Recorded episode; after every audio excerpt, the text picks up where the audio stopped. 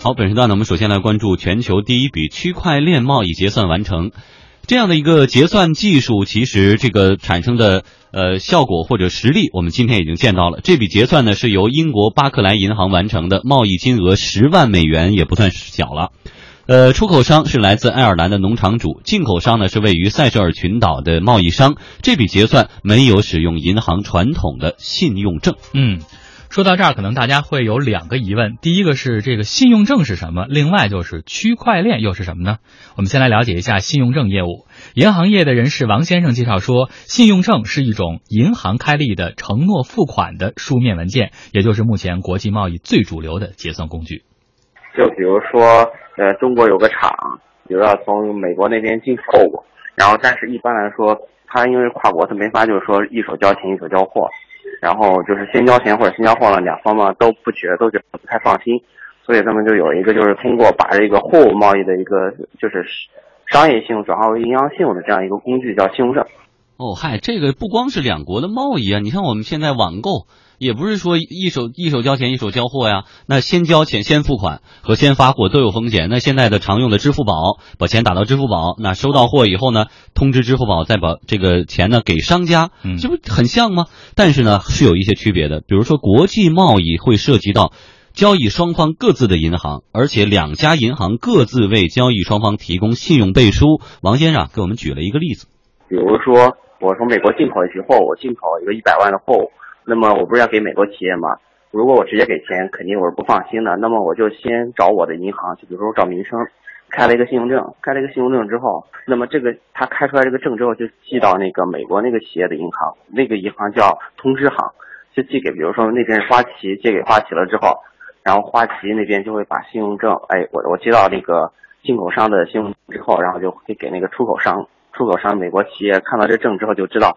只要我到时候单证一致，他单子没什么出什么问题，就是银行肯定会给他钱的。那么他看到有这个证之后，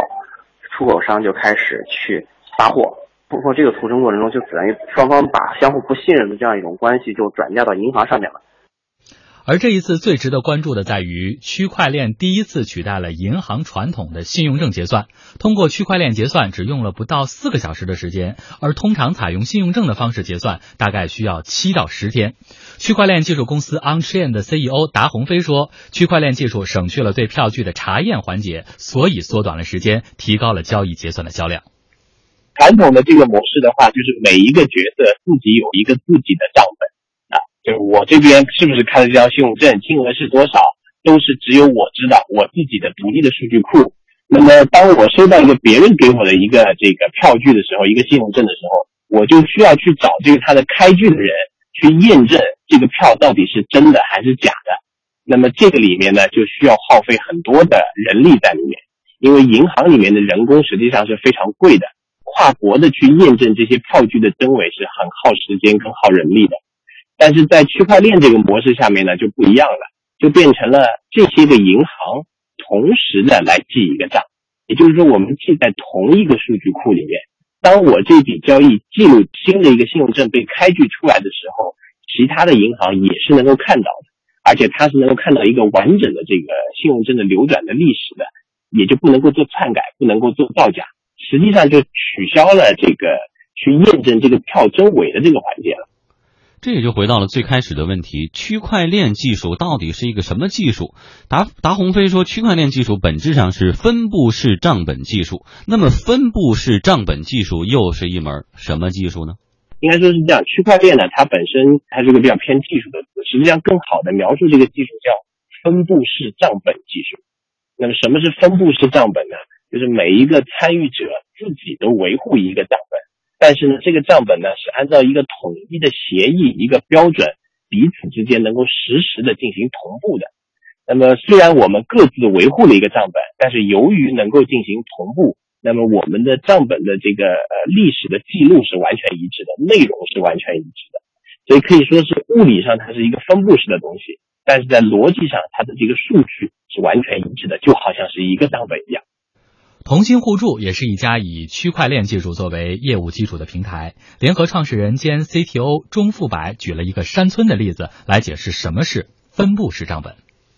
在一个村里面有三十多户人家，然后这边有一个村委会，好，那这边的话就是说，每个人家里面都有一份我的整个村委会的一个账本，就村委会的明细。好，村委会今天好卖了某个土地，然后有多少钱进来，那么村委会这边记了这笔账之后，那么村里面其他的人家全部可以看到这个记录。也就是说，每家每户都有一个账本，而且这个账本只要有任意一个人更新之后，那么其他人的账本都会看见他的更新情况。那么这是第一点，这是分布式账本的第一点。也就是说，一个账本有多个拷贝，那这样的话，就是说当账本发生变化，其他人可以马上看到。马上看到变化，这是第一个特性。第二个的话是说，那么账本上的内容的话不能够擦，不能够涂改，它只能够往后加。那就意味着说，基于这种特性而言的话，那么在村委会里面，就是说，好书记他就没法再去做假账，因为一做的话，所有人都看得到，所有人都知道说，好，我现在村委会有多少钱，就是我现在有多少资产，到底做了什么事情。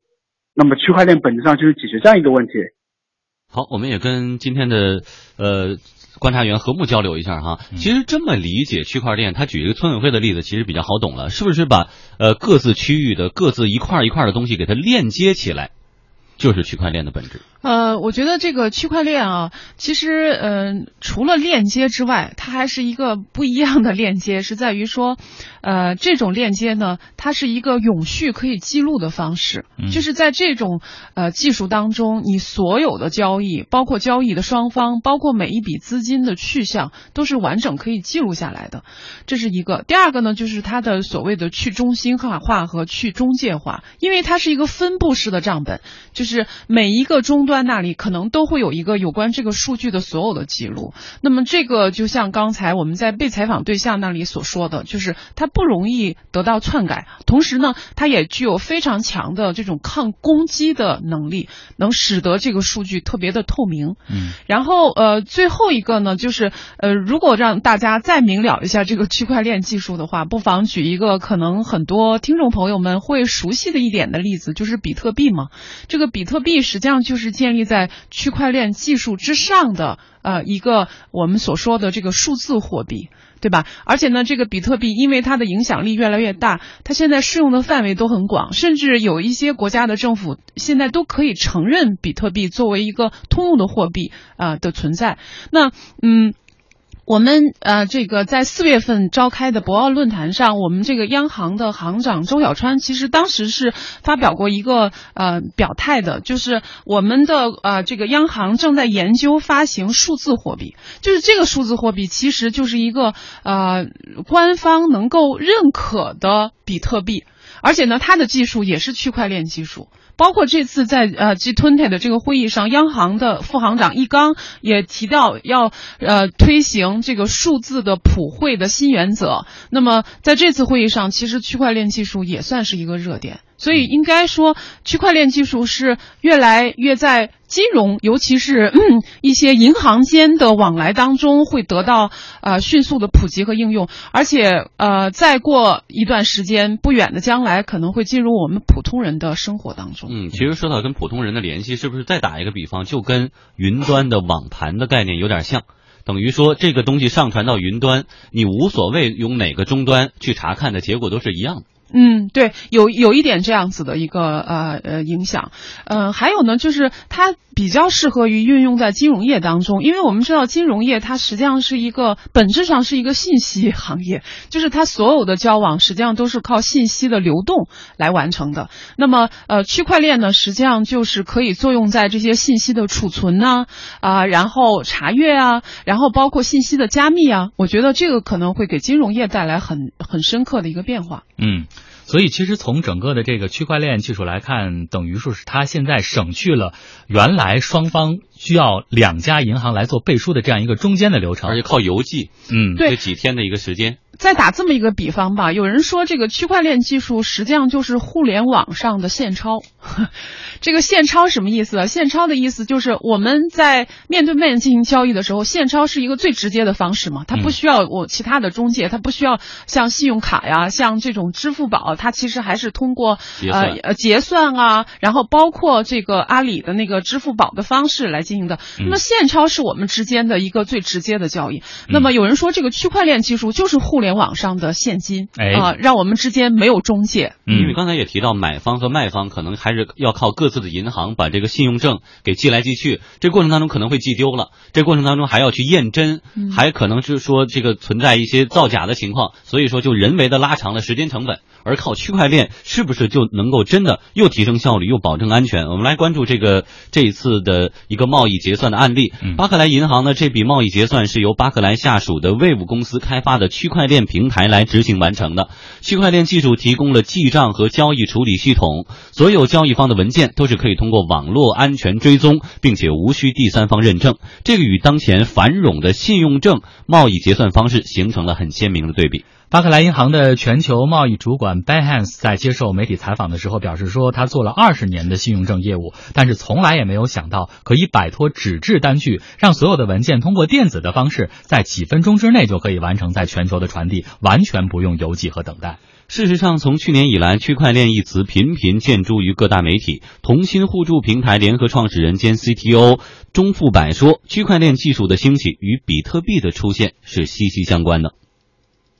OK，区块链技术的话，实际上是随着最早期的零八年、零九年左右的比特币开始的，比特币开始，然后呢，从一三年到一四年的时候，然后在美国的话是以纽约为主的，就是一些投资机构，然后呢对这块的就创业企业对这块的关注加强，然后呢去年的投资额也达到了上上亿美金、上十亿美金，那么是这样子的。那么这个的话，就区块链技术的话，它是一个分布式账本嘛，它最早的应用就是比特币嘛，就一个数字加密货币。那么实际上的话，就是说我们也可以看到说，这个技术它会偏向金融行业，它金融行业会首先会应用它。这也是说我们之前经常开玩笑的是说，以前美国所有的创新、所有的科技创新都是在硅谷，对吧？都在硅谷。但是现在区块链真正产生之后，发现说，OK，美国的创新可以从纽约开始，金融的创新可以从纽约开始，是这样子的。然后在国内的话，现在这个行业也正在兴起，就北京、上海、深圳也有很多，那包括像。国内也有像 China Ledger，也有金联盟，对不对？那这样的一些，就说一些联盟组织。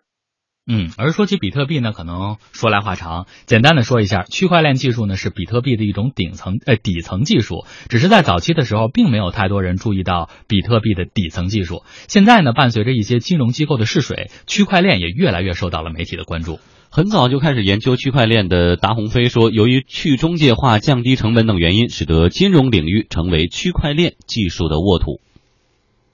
最简单的可能是一个数据的一个存证，因为区块链的话，它一个重要特性是叫做不可篡改性。那么对数据进行存证啊、保存，这个是比较直接的一个应用。那现在国内的话，我们也在跟微软一起合作了一个叫做傻链的一个产品，就是做数据存证的，这是一方面。第二个呢，区块链可能现在用的比较多的是在探索登记结算这个领域，就是用在交易的这个领域啊，它的主要起的一个作用就是对证券的这个确权，登记在每个人的账户下有多少证券，以及交易完成后怎么样进行清算结算，用区块链完成一些自动化的事情。那这个的话，像呃澳洲证券交易所在做这方面的这个探索。另外的话，还有在就刚才像信用证啊，像这个票据啊，呃这一类的跟贸易金融、跟供应链金融相关的，也是一个很好的一个一个领域。目前正在进行区块链业务推进的不仅仅是巴克莱这一家，在上个月底，瑞银、德银、桑坦德以及纽约的梅隆银行宣布，已经联手开发新的电子货币，希望未来能够通过区块链技术来清算交易，并且成为全球银行业通用的标准。四家银行呢，还将和英国的券商 ICAP 携手，共同向各国央行推销这个方案，并且计划在二零一八年初进行首次的商业应用。陶鸿飞说，目前国内区块链行业的发展仍然面临着诸多挑战。呃，挑战困难还蛮多的。首先，这个技术本身还在一个比较早期，还在快速的这个迭代的过程中，这是这是这个技术的本身。第二个挑战是我们外部的这个政策法规啊，往往它不是为像区块链这样分布式的一个系统而而设置的，很多的规定的话，可能跟这个技术本身有一些个不兼容或者这个冲突。呃，然后第三个的话是可能跟国内的环境有关系，就这方面的人才还比较匮乏。我们在招这个技术人才的时候，觉得招人是一个比较大的瓶颈。嗯，你看我们前面更多的解释了一下区块链技术以及它的好处哈，可以节省这个中间环节，更加有利于这种全球贸易的发展。但是除了这个双边的贸易之外，还有没有其他的领域，我们未来能够看到这种区块链技术越来越多的应用？你比如说公益啊，我看最近的一个新闻是说，阿里公益实际上是用区块链技术，就是在这样子的一个技术上，你是能够看到每一笔善款的去向，嗯，然后善款是由谁发出来的，然后他比如说发给了。乡村的哪一个家庭，然后是怎么使用的，包括善款当中的每每每一个明细，嗯、所有人都能查到。这这个实际上是对于这些公益事业来树立自己的公信力和权威，可能是解决一些公益方面的问题，我觉得是有帮助的。嗯，区块链只是一项技术哈，但是也要警惕一些不法分子打着这样的概念炒作，进行的是其他领域的一些活动。好，这这一时段呢，我们先交流到这里，广告之后，天下公司马上回来。